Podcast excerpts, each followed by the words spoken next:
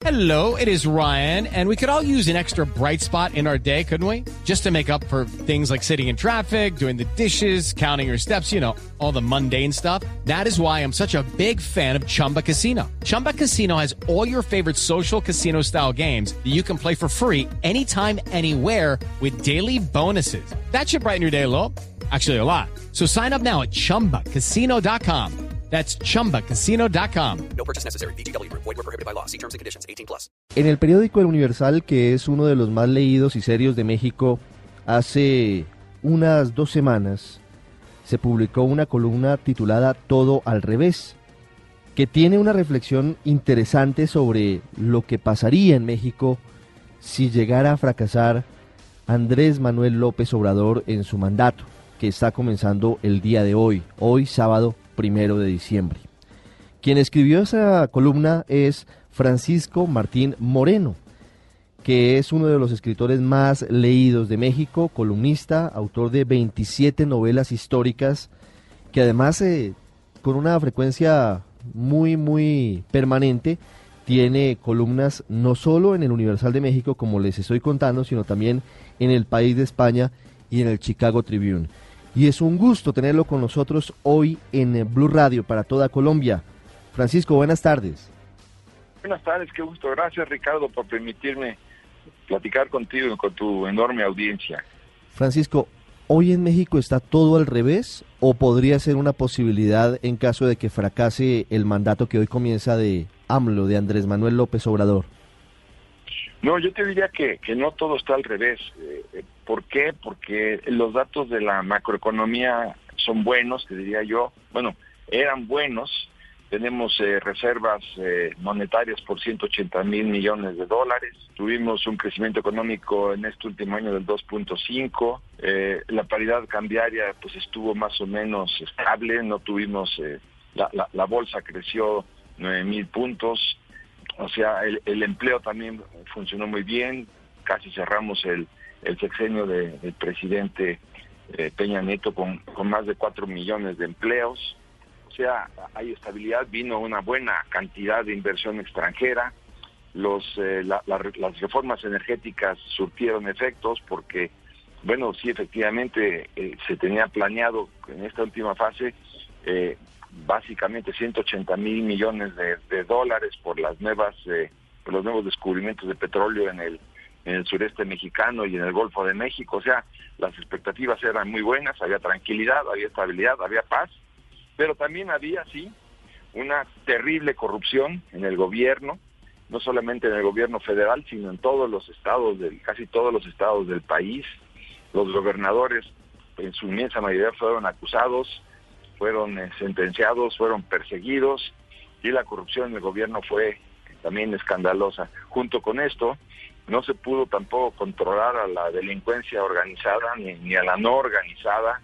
Entonces la delincuencia lastimó muchísimo a la sociedad y a la nación, a lo que sumó, como te decía yo, los atracos que fueron gigantescos en contra del, del erario público. Entonces, la frustración fue tremenda, que por eso acabó con un índice de popularidad, yo te diría que el más bajo en la, en la, en la historia política de México, porque ni pudo controlar a los zampones, ni pudo controlar a la delincuencia general, la, común, ni pudo controlar la corrupción, y, también estimuló muchísimo la, la impunidad y protegió a todos aquellos pillos que de cara a la opinión pública merecían ser encarcelados.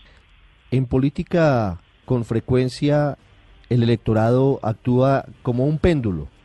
Si vota por una extrema o por eh, una ideología o por un partido que tiene una tendencia hacia un lado, ya sea derecha o izquierda, luego termina devolviéndose al, hacia el lado opuesto. ¿Eso pasó en México con la elección de, de López Obrador?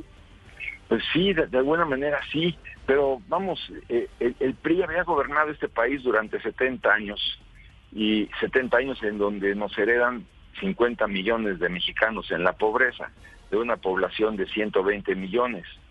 O sea, eh, tuvo la gran oportunidad del PAN cuando entró con Vicente Fox, volvió a tener la oportunidad con Calderón, fracasaron los dos, y bueno, pues le dio a la nación la oportunidad a, a, Peña Nieto, y fue una, fue una, una administración desperdiciada porque era un hombre joven, era un hombre que, conocía los problemas de México, sin embargo, bueno, y trató de arreglarlos, pero sin embargo todo se echó a perder. Entonces sí, ahora vamos a una izquierda, a una izquierda que, que, no, es, no es la izquierda de Felipe González eh, ni en España, ni la de Lagos en Chile, ni la de la Bachelet, sino vamos a una izquierda, eh, pues de alguna manera que, que, es la misma izquierda que podría haber gobernado a México en el año de 1960. O sea, estamos dando la marcha atrás 40 o 50 años en la historia política de México. ¿Y eso cómo puede resultar? ¿Cuáles son las expectativas del mercado, las expectativas de la gente, las expectativas que hay hoy? Sé que hay gran esperanza porque, como usted lo dice, los mexicanos terminaron muy frustrados con el gobierno de Enrique Peña Nieto. Hoy puede que haya esperanza eh, en un sector de la población de México, pero ¿qué puede preverse con un mandato de López Obrador que, como usted dice, es eh, alguien dogmático de izquierda? No es una izquierda, digamos, más moderna, sino es una izquierda dogmática de, de, otras épocas. Bueno, más que las expectativas, este, yo te diría que ya, ya podemos hablar de realidades. Eh, ¿Por qué? Porque desde que ganó las elecciones el primero de julio para acá, pues este país ha perdido 90 mil millones de dólares.